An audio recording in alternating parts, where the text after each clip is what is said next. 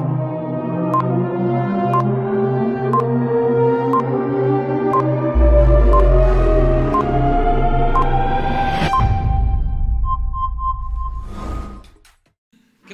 ¿verdad? Cuando cantamos sobre la bondad de Dios y lo que ha hecho en nuestras vidas. Y yo creo que cada uno de nosotros tiene una historia de lo que Dios ha hecho en nuestras vidas. Yo creo que cada uno de nosotros tiene una historia de cómo Dios ha actuado en nuestras vidas y cómo ha transformado nuestras vidas. ¿Ok? Y si no eres consciente de eso, busca qué es lo que ha hecho Dios en nuestra vida para transformarla, para redarguirla, para hacernos hijos suyos. Amén. Bien, no quería entrar en una serie, pero creo que el mensaje de la semana pasada me llevó a querer buscar entrar en una serie. Y cuando hablamos de empezar de nuevo, hay un lugar en nuestra vida diaria, el cual es un lugar que refleja siempre nuestro punto de partida, nuestro punto inicial, y es la casa. Cuando hablamos de casa, estamos hablando del lugar donde un niño empieza a formarse. Cuando un niño es desobediente en el colegio, ¿qué es lo primero que dice el profesor? Ah, en tu casa no te han enseñado de forma correcta. Cuando una persona en su adultez tal vez empieza a delinquir, lo primero que se dice, en su casa de niño no le pusieron el freno. ¿Por qué? Porque la casa es el punto de partida, es el punto inicial donde el niño se convierte en un adulto futuro. Ahora, la casa también es el primer lugar donde una pareja de recién casados forma su hogar. El dicho, ¿no? El casado casa quiere, pero más, más que el hecho de, irse por otro lado y todas esas cosas, más que el hecho de, de, de todo, es el hecho, el casado casa quiere. ¿Por qué? Porque en el lugar de la casa de su casa, de su espacio, es donde empieza a formar su nuevo hogar. Pero también nuestra casa es el punto donde tenemos nuestro reseteo día a día. Cuando alguien, ¿no? Los que trabajan llegan cansados, ¿a dónde quieren ir? A su casa. Los que pasamos los 30, lo primero que queremos llegar es a nuestra casa, nada que salir, que ir a comer, nada, queremos llegar a nuestra casa. Es más, llegamos a nuestra casa y ¿qué decimos? Ah, al fin, ¿no? Al fin, ¿no? Es más, vas llegando al paradero de tu casa y dices, uy, ya estoy ya casi, casi, casi, casi, casi. Llegas a la tienda de la esquina de tu casa y estás, ya estoy casi. Y cuando llegas a tu casa dices, por fin. ¿Por qué? Porque es el lugar donde tú reseteas todo. Puedes llegar con mil problemas, puedes llegar con mil dificultades, pero en tu casa, ¿qué pasa? Reseteas todo, todo empieza a comenzar de nuevo. Puedes descansar, puedes estar tranquilo y al día siguiente todo comienza de nuevo. Ahora, cuando toca salir de casa, ya sea temporal porque vas a trabajar, un viaje o qué sé yo, o definitivo por si te casas y formas tu propio hogar y te vas a tu propia casa, uno nunca deja de pertenecer a esa familia. Los que somos casados entendemos eso. Yo no dejo de ser el hijo de mi papá, el hijo de mi mamá. Mi esposa no deja de ser la hija de sus padres.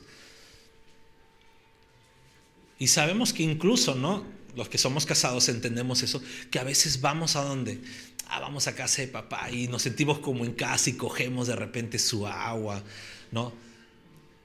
Cogemos su agua, cogemos, ah, mamá, cocinaste algo, qué rico, y comes. ¿Por qué? Porque nunca dejas de ser hijo. Puedes haber salido definitivamente, pero sigues siendo el hijo de tus padres. O puedes salir temporal, es como decir, te vas a trabajar, llegas a tu casa y tu esposa no te va a recibir, quien eres extraño aunque por ahí hay algunos casos. Pero no te van a recibir, ¿no? Oye, ¿quién eres extraño? No te van a decir, oye, ¿qué haces en mi casa? No comas esto, no hagas el otro. ¿Por qué? Porque pudiste salir temporal de tu casa, pero no dejaste de pertenecer a esa familia. Y de repente los hijos que estudian salen temporalmente a sus estudios, se van al colegio, a la academia, a la universidad, pero no llegan a su casa y no van a llegar y sus papás le van a decir, a ver, ¿qué haces acá? ¿Quién eres? No, no comas mi comida. ¿Por qué? Porque no dejas de ser, no dejas de pertenecer a esa casa, no dejas de pertenecer a ese lugar. Por eso la casa es un objeto importante en nuestras vidas. Y mira, en muchas ocasiones nuestra vida espiritual necesita de encontrar ese punto de inicio. ¿Por qué? Porque así como cuando llegamos a casa, regresamos a casa, no es es el punto de partida ideal para impulsar nuestro día a día al máximo, nuestra vida espiritual muchas veces necesita ese punto. Ese punto de inicio donde regresamos a casa y nos impulsamos al máximo. Es por eso que ese punto de partida es ese camino de regreso a casa. Y quiero que me acompañes a orar para poder empezar este mensaje y para poder entender cómo regresar a ese punto de partida. Padre amado, gracias te doy por todo lo que haces en nuestras vidas y te pido, Señor, que nos ayudes a entender tu palabra, que nos ayudes a entender tu mensaje, que nos ayudes a entender, Señor, lo que tú quieres que entendamos. Toda la gloria es para ti. En el nombre de Jesús. amén y amén. Bien, vamos a leer varios versículos, pero de un mismo capítulo, así que te puedes ir ubicando en Lucas 15 para que leas con nosotros. Y hay un contexto en todo eso antes de empezar a leerlo. Jesús está, era muy aclamado por pecadores, era muy aclamado por recaudadores de impuestos. Es un poco gracioso cómo la Biblia menciona a los recaudadores de impuestos junto con los pecadores como si fueran lo peor. ¿Por qué? Porque para el pueblo judío un recaudador de impuestos era lo peor era la persona más baja, más vil y menospreciada. ¿Por qué? Porque era un traidor para el pueblo judío, porque trabajaba para Roma. Entonces Cristo era clamado por ellos, Cristo era seguido por ellos. Y pasaba lo mismo que pasa hoy en día. ¿Qué pasa si un líder o una persona es seguida por personas de mal vivir? Ah, seguro es otra persona de mal vivir. Y a Cristo le estaban diciendo lo mismo. Los fariseos estaban diciendo, ah, mira cómo lo siguen pecadores, ah, él es otro pecador. Empezaban a murmurar de Jesús, empezaban a hablar mal. Pero ahí Cristo empieza y suelta unas cuantas parábolas. Empieza a hablar sobre la oveja perdida Luego empieza a hablar sobre la moneda perdida. Pero luego cambia un poco la narrativa. Porque habla del hijo perdido o el hijo pródigo, como le dicen algunos. Ahora, ¿por qué, pastor? ¿Por qué cambia la narrativa? Si casi lo mismo. Porque cuando terminaba de hablar de la oveja perdida y de la moneda perdida, siempre Jesús decía, hay gran gozo en el cielo porque hay un pecador que se arrepiente. En cambio, en la del hijo perdido no habla de esa forma. No, cierra la historia de esa misma manera. No cerró la historia de la misma manera. Entonces, vamos a hablar sobre este personaje. Esta parábola o esta historia del hijo pródigo en sí debería ser del padre que esperaba al hijo el personaje principal es para ver el amor del Padre que espera al Hijo, centrado en el Padre que es una representación de Dios. Sin embargo, quiero centrarme en la actitud de este Hijo en todo el proceso que pasó. Y en este momento yo quiero que tú, así, no, no, no lo hashtagues, pero que tengas en un instante de tu vida una especie de atajo, una especie de hashtag que diga, yo soy el hijo pródigo todo lo que hablemos del hijo pródigo, no pienses, ah, es que es ese hijo pródigo, sino tú digas, yo soy ese hijo pródigo. ¿Ok? ¿Estamos? Entonces, ¿quiénes somos el hijo pródigo? Yo, yo soy, no, ustedes, nosotros, todos somos los hijos pródigos ahí, somos parte de esa historia. Ok, entonces, siempre doy tres puntos, esta vez voy a dar cuatro, esto lo amerita. Un primer punto es vivir a mi manera lejos de casa. Vivir a mi manera. Y quiero que te ubiques en el versículo 11 al versículo 13 de Lucas. Yo lo voy a leer en la NBI. Dice la palabra, un hombre tenía dos hijos, continuó Jesús. El menor de ellos dijo a su padre, papá, dame lo que me toca de la herencia. Así que el padre repartió sus bienes entre los dos. Versículo 13, pero poco después el hijo menor juntó todo lo que tenía y se fue a un país lejano. Allí vivió desenfrenadamente y derrochó su herencia. Hay algo aquí bien importante. Primero, es que la herencia nunca se pide antes de que el padre muera. Es un gran dolor que un hijo pida su herencia. Puedes pedirle un préstamo, puedes pedirle algo, pero que lo tomes como que, papá, dame mi herencia. Es una falta grave de respeto en estos tiempos y en tiempos antiguos. ¿Por qué? Porque es como decir, ¿sabes qué, papá? A la final te puedes morir hoy o mañana. No me importa. Yo quiero mi herencia. No me importa tenerte vivo, lo que quiero es lo que tú puedes darme. Y esas son cosas que se, que se dan a entender cuando alguien pide herencia antes de tiempo. Ahora, acá sobre todo es que ni siquiera era el hijo mayor el que administraba, sino el hijo menor era el que estaba pidiendo la herencia. Ahora, el papá hizo algo justo no solamente repartió entre el hijo menor, sino dijo, bueno, doy mi herencia y repartió entre los dos hijos. Le dio sus posesiones, hizo su repartición. Pasó algo. Y esa es una de las cosas que no nos podemos ver. Es que el hijo no, hijo, no dijo, cojo mi dinero y me voy. Él siguió viviendo porque dice, poco después el hijo menor recién se fue. Y aquí hay algo bien importante. Primero, este hijo, cuando pidió su herencia, no dejó de ser hijo. Seguía siendo hijo. Pero hubo algo. Ya tenía la herencia, ya tenía las posesiones. Imagino, ya tenía la administración de lo que le tocaba, porque el papá al repartir la herencia lo repartió entre los dos. Quiere decir que el papá dijo, ya no soy dueño de nada, Ustedes se encargan de administrarlo, ustedes se encargan de verlo, ustedes se encargan de todo. Pero al hijo no le importó, no le, no, no le llenó todo esto. El hijo dijo, ahora voy a empezar a vivir a mi manera. Y se fue. Porque sabía que si seguía ahí, ¿qué iba a pasar? Iba a seguir con los estándares del papá, iba a seguir viviendo a la manera que el padre tal vez lo guiaba, a la manera en la cual la casa se guiaba. Pero el hijo dijo, ¿sabes qué? No, yo voy a vivir a mi manera y se fue. ¿Dónde se fue? No lo sé. Algunos dicen que a Las Vegas, otros dicen que se fue a Asia, no sé, pero se fue a otro lugar. ¿A qué? A vivir a su manera, a vivir desenfrenadamente como él creía que debía vivir. No a la manera del papá, sino se fue a vivir a la manera que él creía que debía vivir. Quiero decirles algo, porque todos somos el hijo pródigo aquí. Tú eres ese hijo pródigo, yo soy ese hijo pródigo.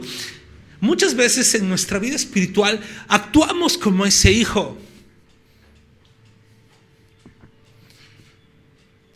Gozamos de los beneficios de ser hijos de Dios. decimos, qué bien, soy hijo de Dios. Es más, la herencia del Señor ya está en nosotros. ¿Por qué? Porque al ser hijos tenemos los beneficios de ser hijos de Dios, pero actuamos como este hijo porque decimos, quiero vivir a mi manera. Y cuando decimos quiero vivir a mi manera, empieza algo terrible en nuestras vidas. ¿Por qué? Porque cuando empezamos a vivir a nuestra manera sin la guía del Señor, empieza la calamidad sobre nosotros. Cuando empezamos a vivir a la manera que creemos, empieza la calamidad y los problemas en nosotros. Cuando desobedecemos lo que el Señor nos dice que obedezcamos, empiezan los problemas en nuestras vidas.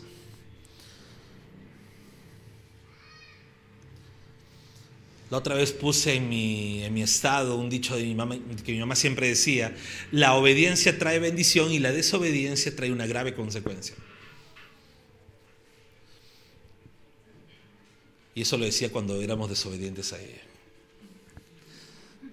No pregunten a qué hijo se lo decía más porque no lo voy a responder yo. Pero mi mamá siempre decía eso. Y es lo que sucede cuando obedecemos, cuando obedecemos la palabra de Dios, estamos actuando de manera sabia.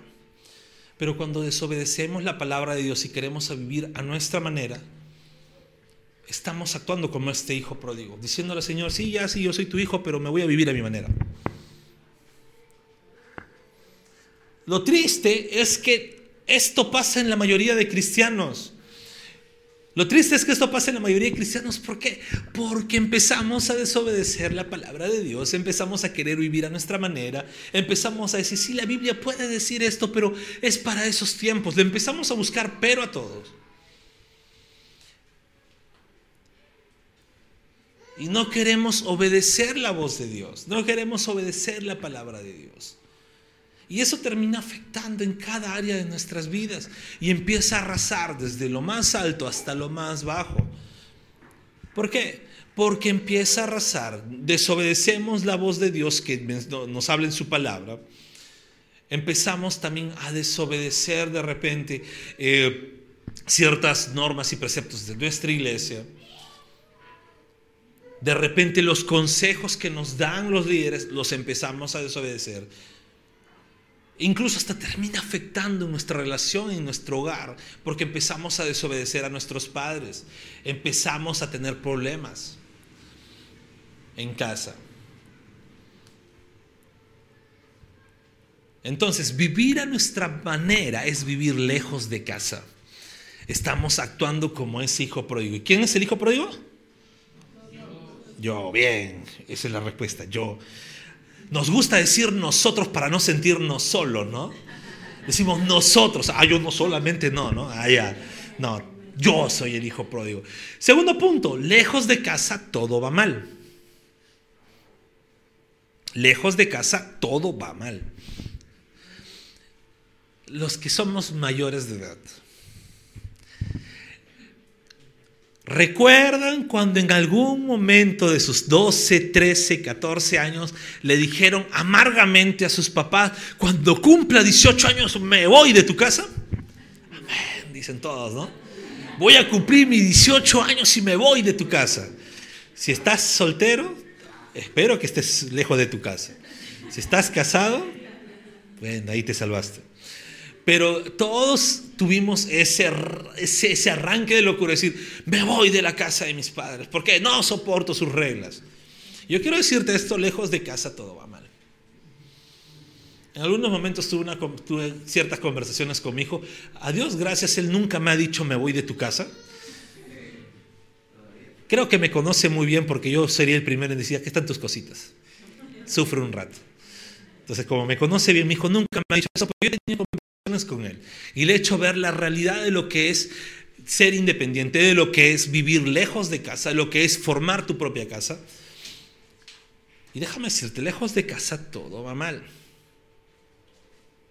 Y sigamos leyendo, versículo 14, el versículo 16 dice, cuando ya lo había gastado todo, sobrevino una gran escasez en la región y él comenzó a pasar necesidad. Así que fue y consiguió empleo con un ciudadano de aquel país, quien lo mandó a sus campos a cuidar cerdos. Tanta hambre tenía que hubiera querido llenarse el estómago con la comida que le daban a los cerdos, pero aún así nadie le daba. Quiero dar una implicación un poquito aquí eh, cultural Cristo está hablando a los fariseos, a saduceos, a todos los, judíos que estaban ahí. Y para un judío, el cerdo era un animal impuro, tanto que ni lo criaban. En el pueblo de Israel no había cerdos. Ellos no comían chancho. ¿no? Me encanta comer chachito, chicharrón, es riquísimo. Yo siempre digo, yo voy a comer toda la carne posible en este, en este mundo porque en el cielo no va a haber carne. Así que yo voy a aprovechar acá carne por las puras, nada que dieta vegana, no existe eso. Entonces, ahí este hombre, Cristo estaba hablando que este hombre prefería comer con lo que le daban los cerdos. Ya no solamente rompió su esquema cultural, porque si está hablando de un hombre, está hablando de un hombre judío, su esquema cultural de que tener que tocar cerdos, cuidar cerdos, criar cerdos, que ya era para ellos un sacrilegio, era también, hubiera preferido comer lo que le daban a los cerdos. Ahora, ¿qué le dan a los chanchos? Todo. Desechos, sobras, en algunos lugares ya le dan sus cositas más, más tratadas, pero le das de todo. Yo pongo una pregunta para cada uno de ustedes. ¿Ustedes serían capaces de comer lo que otra persona ya comió? Salvo que sea su, su esposo, su esposa, bueno, es otra cosa, ¿no? Ahí es otra cosa. Lo que deja la esposa es una bendición para el esposo. Amén, dicen los casados. ¿Ok? Lo que deja la esposa es una bendición para el esposo y con eso no, no, tiene nada que ver. No, pero ustedes serían capaces de comer lo que otra persona ya masticó, ya baboseó, ya saboreó. Yo creo que nadie lo pensaría mil veces, aunque sea la presa más atractiva. ¿Por qué? Porque es algo desagradable. Ahora, ¿te imaginas eso? Este hombre estaba dispuesto, ¿por qué? Porque lejos de casa le fue mal. Lejos de casa le fue mal. Lo pongo en el contexto porque ¿quién es el hijo pródigo? Yo. Yo. ¿Ok? Yo soy el hijo pródigo. Entonces, cuando yo me alejo de casa, cuando yo me alejo de mi casa espiritual, de mi refugio espiritual, que es el Señor, su iglesia, ¿qué es lo que pasa? Me empieza a ir mal. Yo puedo, en un principio puedo estar bien. ¿Ok? Puedo estar bien, puedo sentirme, bueno, no voy a la iglesia y el Señor me bendice. Bueno, no y el Señor sí, el Señor entiende que no tengo tiempo para orar. Pero sí puedo agarrar, ver mis TikToks y hay TikToks cristianos y empiezo a subir mis TikToks cristianos a mi estado de WhatsApp. ¿Por qué? Porque sigo disfrutando la poca herencia que me queda. Pero cuando eso empieza a escasear, me empieza a ir mal empieza a ir mal, no solamente en un aspecto espiritual, sino empieza a ir mal en todo. Y empiezan los problemas, porque lejos de casa todo va mal. voy a confesar esto. De todas las personas que conozco que dejaron de ir a la iglesia, que dejaron de orar, que dejaron de congregar, que dejaron su cristianismo a un costado, creo que muy pocas, muy pocas he escuchado que me hayan dicho, me va bien.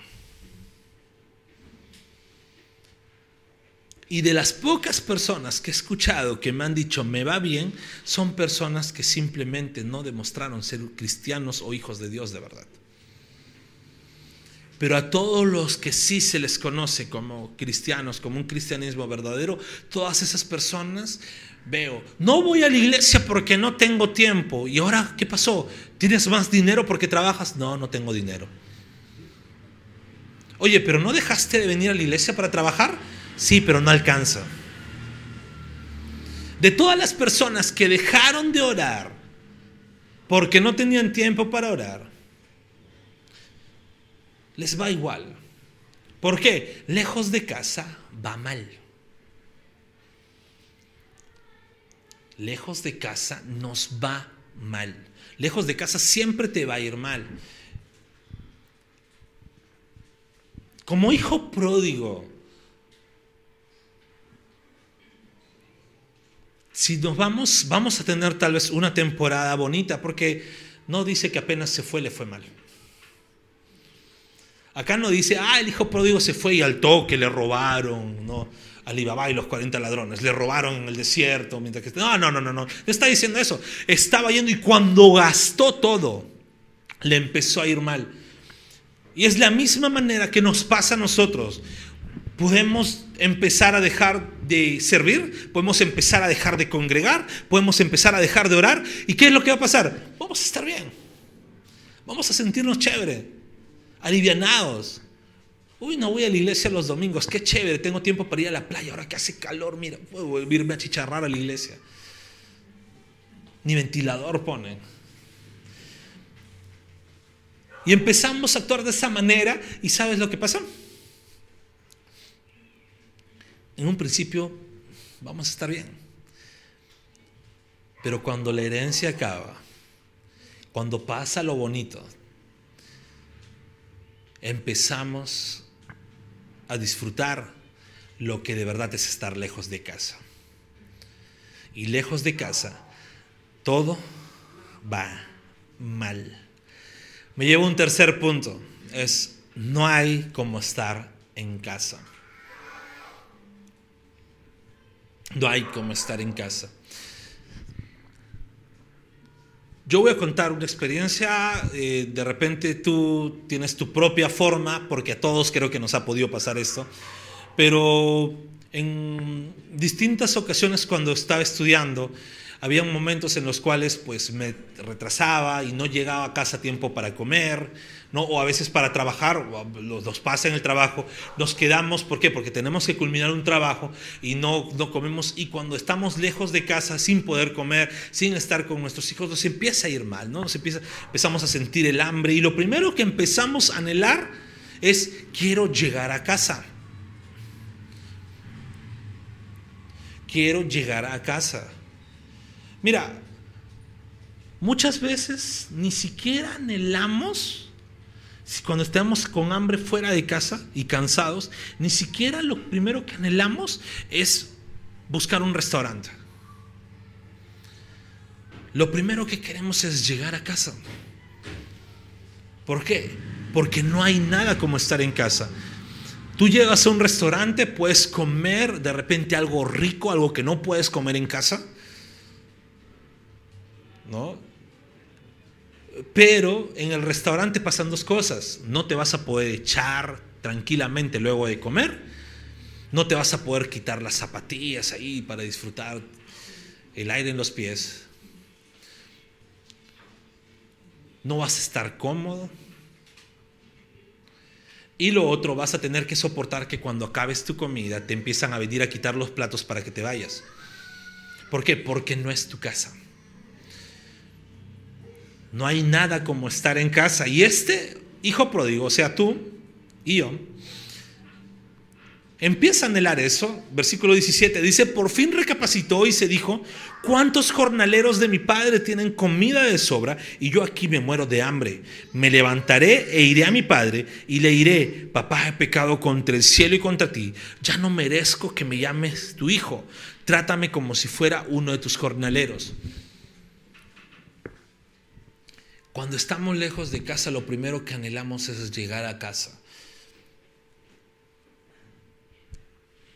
Dígame si no lo han hecho, sobre todo los varones. En algún momento has estado cansado, con hambre, con calor, has llegado a tu casa y lo primero que has hecho es tirarte al suelo. No, lo primero que haces es tirarte al suelo. ¿Por qué? Porque no te importa nada, es tu casa, te tiras al suelo. Puede el suelo no ser el lugar más cómodo, pero es tu casa. En tu casa pueden haber lugares que no sean tan bonitos, tan cómodos, tan de repente como tú te lo anhelarías, pero es tu casa. Y no hay nada como estar en tu casa. Tú puedes vivir tal vez el sueño de un día o dos o una semana, un mes, de estar en un lugar muy lujoso, muy bonito y muy todo, pero no hay nada como cuando llegas a tu casa y dices, llegué, al fin. Llegas de un viaje, llegas a tu casa y dices, uff, al fin. ¿Por qué? Porque es tu casa y no hay nada como estar en tu casa. Cuando estás lejos de casa dices, no importa, quiero estar en mi casa, si esté en la, en la peor esquina, si esté sentado, no en el sillón, pero quiero estar en mi casa, quiero estar en la tranquilidad de mi hogar. Quiero, anhelas eso. No hay nada como estar en tu casa. Y eso es lo que debemos entender nosotros como hijos pródigos. Cuando estamos lejos de la casa, cuando estamos lejos de nuestra casa, cuando nos alejamos de la iglesia, cuando nos alejamos de la oración, de la palabra, debemos entender que no hay nada como volver a ella. No hay nada como volver a casa.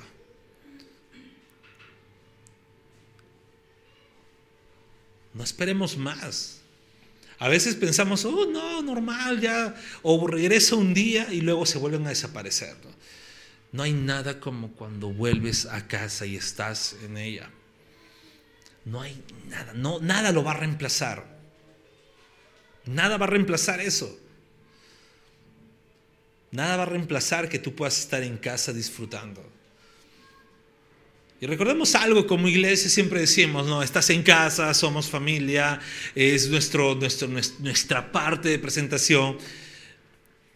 Y déjame decirte, no va a haber nada como cuando estás en casa con tu familia. Ahora no estoy hablando de tu casa real, sino de tu casa espiritual. Y me lleva al cuarto y último punto, en casa siempre estará papá.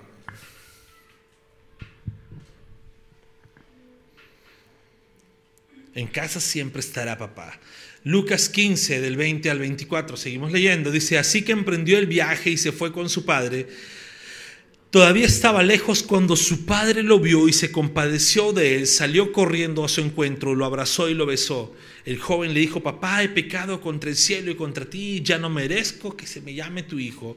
Pero el padre ordenó a sus siervos, pronto traigan la mejor ropa para vestirlo, pónganle también un anillo en el dedo y sandalias en los pies, traigan el ternero más gordo y mátenlo para celebrar un banquete, porque este hijo mío estaba muerto, pero ahora ha vuelto a la vida y se había perdido, pero ha sido hallado. Así que empezaron a hacer fiesta. Hay algo que nos detiene muchas veces cuando nos alejamos de la iglesia y es, ¿será que Dios ya no me perdonó? O nos alejamos y decimos, uy, voy a llegar de nuevo después de tiempo y el pastor me va a mirar con su cara de serio. O el pastor cuando mira serio, mira grueso ese pata. O empezamos a pensar, uy, si los hermanos luego van a estar, mira, no importa quién esté enfrente, no importa quién te mira bien o quién te mira mal, cuando regresas a casa siempre está papá con los brazos abiertos diciéndote, aquí llegaste nuevamente hijo, eres bienvenido, nunca dejó de ser tu casa porque eres un hijo, nunca dejaste de ser hijo, nunca dejaste de ser hijo, nadie deja de ser hijo de Dios. Pero ¿cómo va a ser nuestra actitud? ¿Vamos a seguir queriendo estar lejos de casa padeciendo?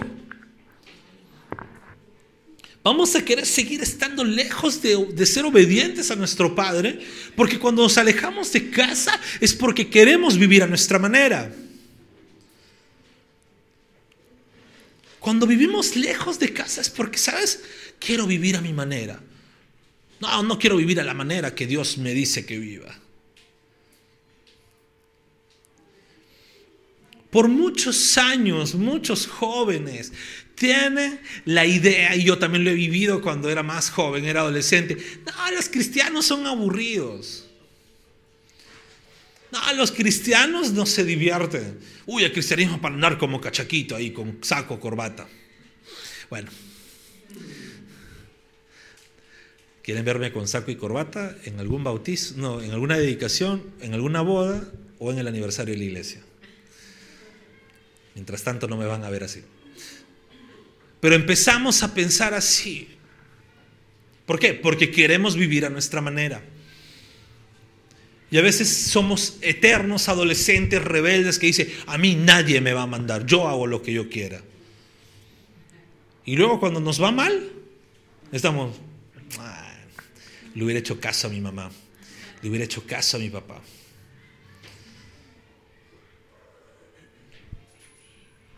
No vivamos alejados de casa. En casa siempre va a estar papá con los brazos abiertos. En casa siempre va a estar nuestro Padre que nos dice, vuelve hijo. Esta historia del hijo pródigo, tu historia, el Señor le estaba contando a los fariseos y lo hizo de una manera distinta a las dos historias anteriores. No porque el tal vez el rumbo de la historia sea, sea diferente porque ambos eran ovejas perdidas, moneda perdida y el hijo perdido. Solo que esta historia no está hablando de los que no eran, sino de los que sí son hijos y muchas veces por querer vivir a su manera se alejan. Y aquí Cristo está hablando a esos fariseos, que muchos de ellos sí veían a Cristo con ojos de Mesías, veían a Cristo como Salvador, pero pensaban, pensaban que no estaba, pensaban que por estar con pecadores no era digno de estar con ellos. Y quiero decirte esto, nuestro Señor nos está diciendo lo mismo. Muchas veces actuamos y queremos vivir a nuestra manera. Dejamos de leer la palabra. Pedimos consejos y no hacemos caso. Recibimos consejos bíblicos y no hacemos caso. Nuestra vida empieza a tomar un giro distinto, dejamos de orar, dejamos de servir, dejamos de leer la Biblia. Y se nos va acabando la herencia, se nos va acabando lo que el Señor nos da. Muchos cristianos viven alimentados por videos de TikTok, y dicen, bueno, ya estoy alimentado, ya, leí la palabra, ya, ya, ya me alimenté de la palabra. Ahora ya ni siquiera son videos de predicaciones de predicadores en YouTube, ahora son simples cortos de TikTok. Y muchos de ellos cristianos iguales que viven en rebeldía, que no congregan, Y es muy triste cuando nos alejamos de casa. Es muy triste porque empiezan a pasarnos todo lo que no debería pasarnos como cuando estamos en casa.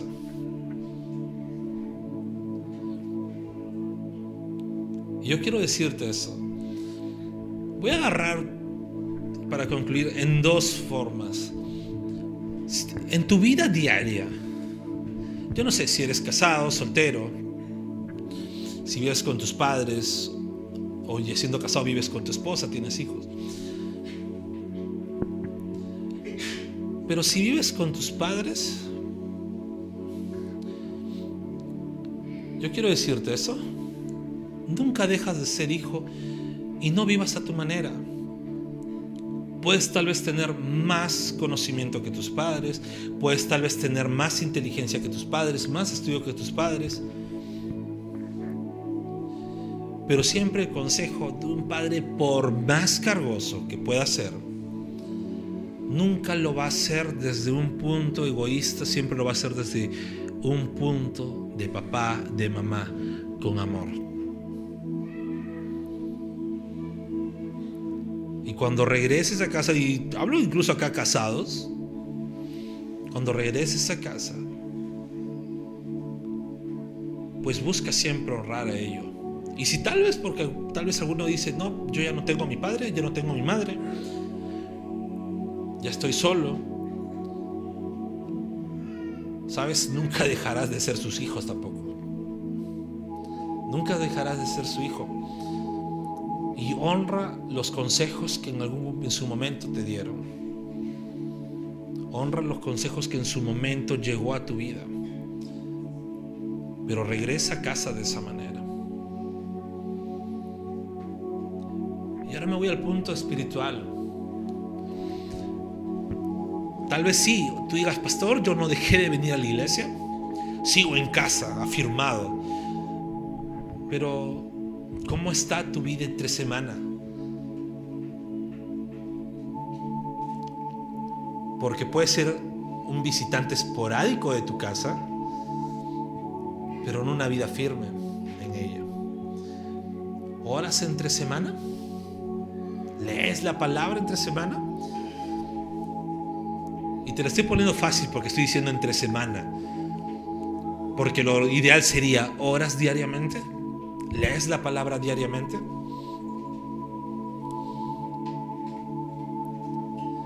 Y en la oración y la meditación, cuando el Señor nos dice orar, nos dice orar sin cesar. Quiere decir que nuestro día entero debe ser un día entero de comunión con Dios. Ojo, no para estar todo el día arrodillado y orando al Señor. No, no, no, no sino un día de comunión con el Señor, un día en el cual tú puedas en todo momento, te pasa algo, decir, Señor, gracias, te pasa algo malo, Señor, ayúdame. Viene una tentación, no porque sé que estoy con mi Señora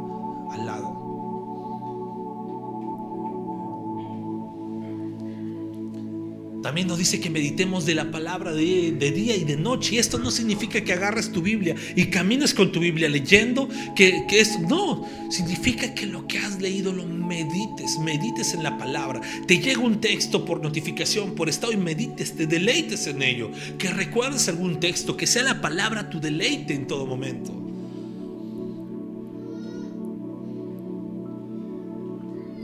Yo quiero invitarte a ti como hijo pródigo e incluso yo mismo meterme ese camino de regreso a casa. Yo quiero animarte en ello, sea que estés aquí, sea que estés en la red. Yo quiero animarte o escuches el video después. Yo quiero animarte eso, regresa a casa. Hemos empezado un nuevo año.